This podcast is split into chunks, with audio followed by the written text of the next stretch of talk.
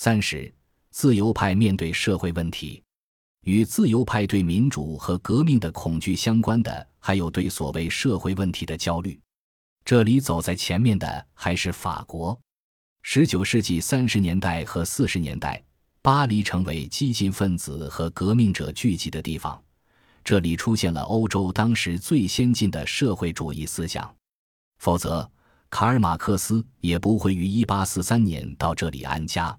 直到一八四五年被基佐政府驱逐，马克思在巴黎期间一直埋头钻研当时最激进的思想。一八四二年，自由派教授洛伦兹·冯施泰因出版了广为流传的著作《现代法国的社会主义和共产主义》，指出七月王朝对社会主义发展的重要性。冯施泰因生于什勒苏伊格赫尔斯泰因。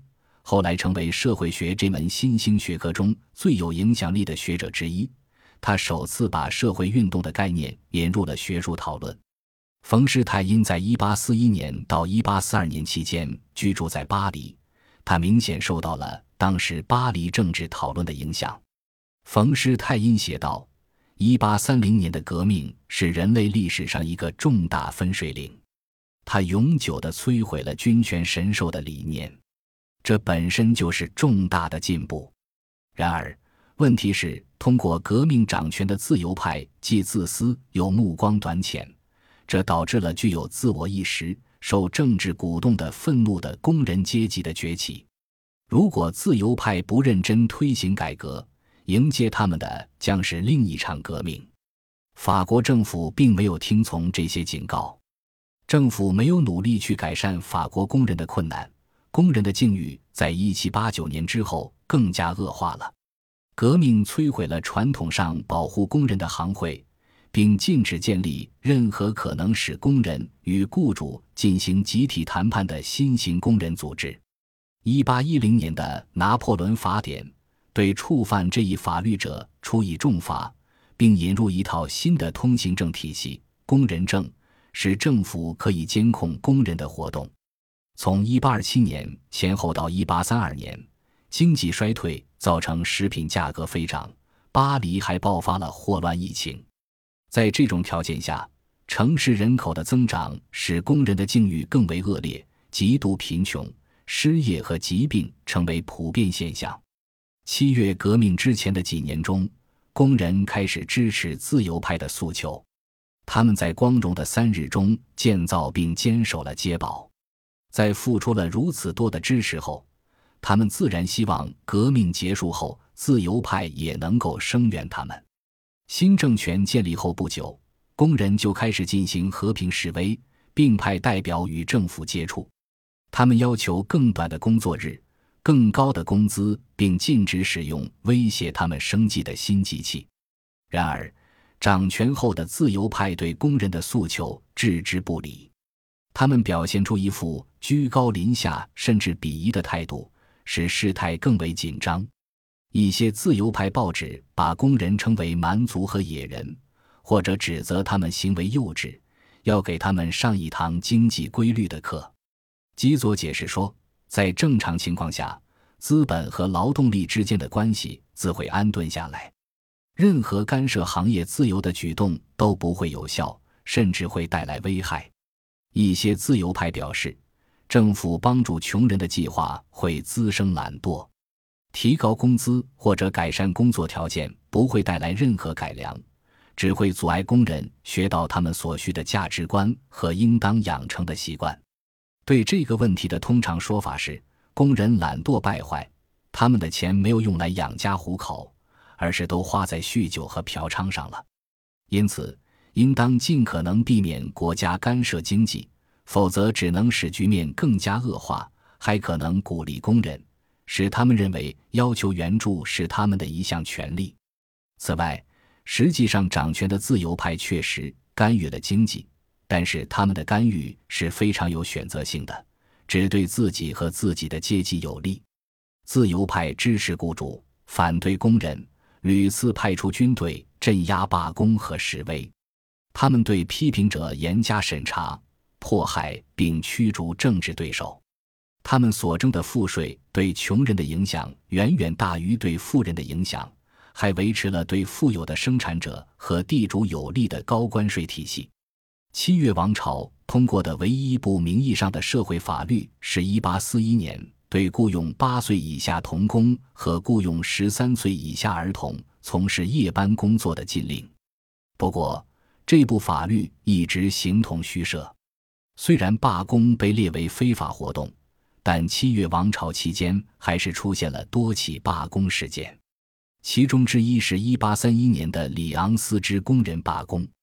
丝织工人因为工资降低到难以糊口而奋起抗议，他们将经济诉求和政治诉求结合在一起，改写了以前的共和主义口号，号召暴力报复。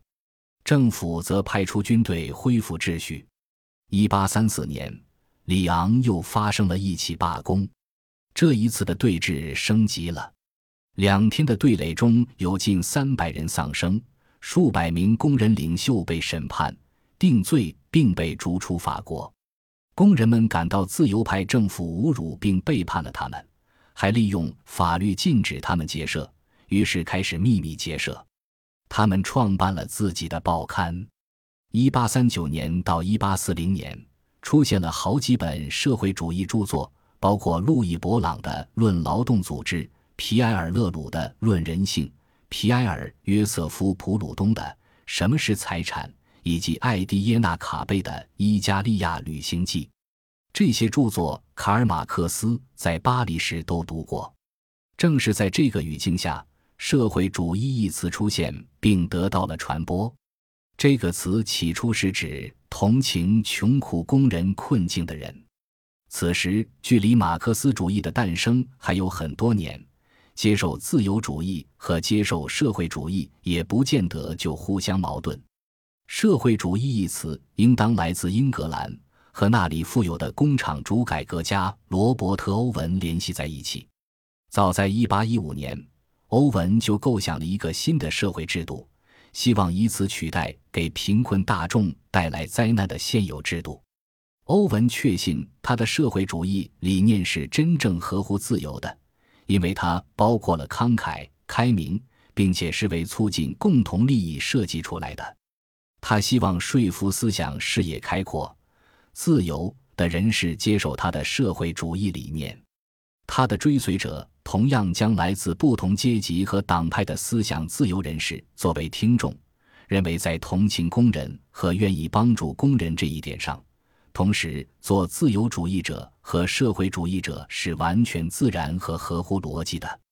但是七月王朝改变了这一切，各方人士纷纷谴责自由派自私到了无可救药的地步，他们只关心自己的阶级，对穷人毫不关心。他们夸夸其谈什么平等的权利、自由和改革，但这些都不过是文字游戏。自由派完全没有任何慷慨、人道或者情感。一位批评者写道：“他们推行的政策只是表面上看起来自由，实际上是害人性命的。一小撮有钱人变得更加富有，而对其他人来说，生活就犹如一座社会地狱。”还有一些人开始声称，自由派的任务已经完成了，他们推翻了旧制度，但对现在肆虐法国的问题提不出解决方案。不久之后，卡尔·马克思的亲密朋友和伙伴弗里德里希·恩格斯扩展了冯·施泰因对自由主义的批判。1844年，他在《德法年鉴》上发表论文，痛斥自由主义虚伪的仁爱和虚伪的人性。称其为不折不扣的伪善。一八四五年，他基于自己在曼彻斯特的研究，出版了《英国工人阶级状况》。他说：“可憎的不只是法国自由派，还有英国自由派。他们不但心胸狭隘、目光短浅，而且自私自利。由于这些人的存在，工人被视为牛马，有时境遇还不如奴隶。”自由的政府体系使每个人与所有人为战，只有自由派从中获利。恩格斯预言，英国和法国的状况很快就会在德意志出现，因为这些地方的社会体系基本相同。三年后，恩格斯和马克思共同撰写了著名的《共产党宣言》，告诫人们革命即将到来，并在一开篇就批驳了法国自由派大臣弗朗索瓦基佐。当时他已经成为马克思和恩格斯希望推翻的自由主义的代表。《共产党宣言》在一八四八年大革命前夜于伦敦出版。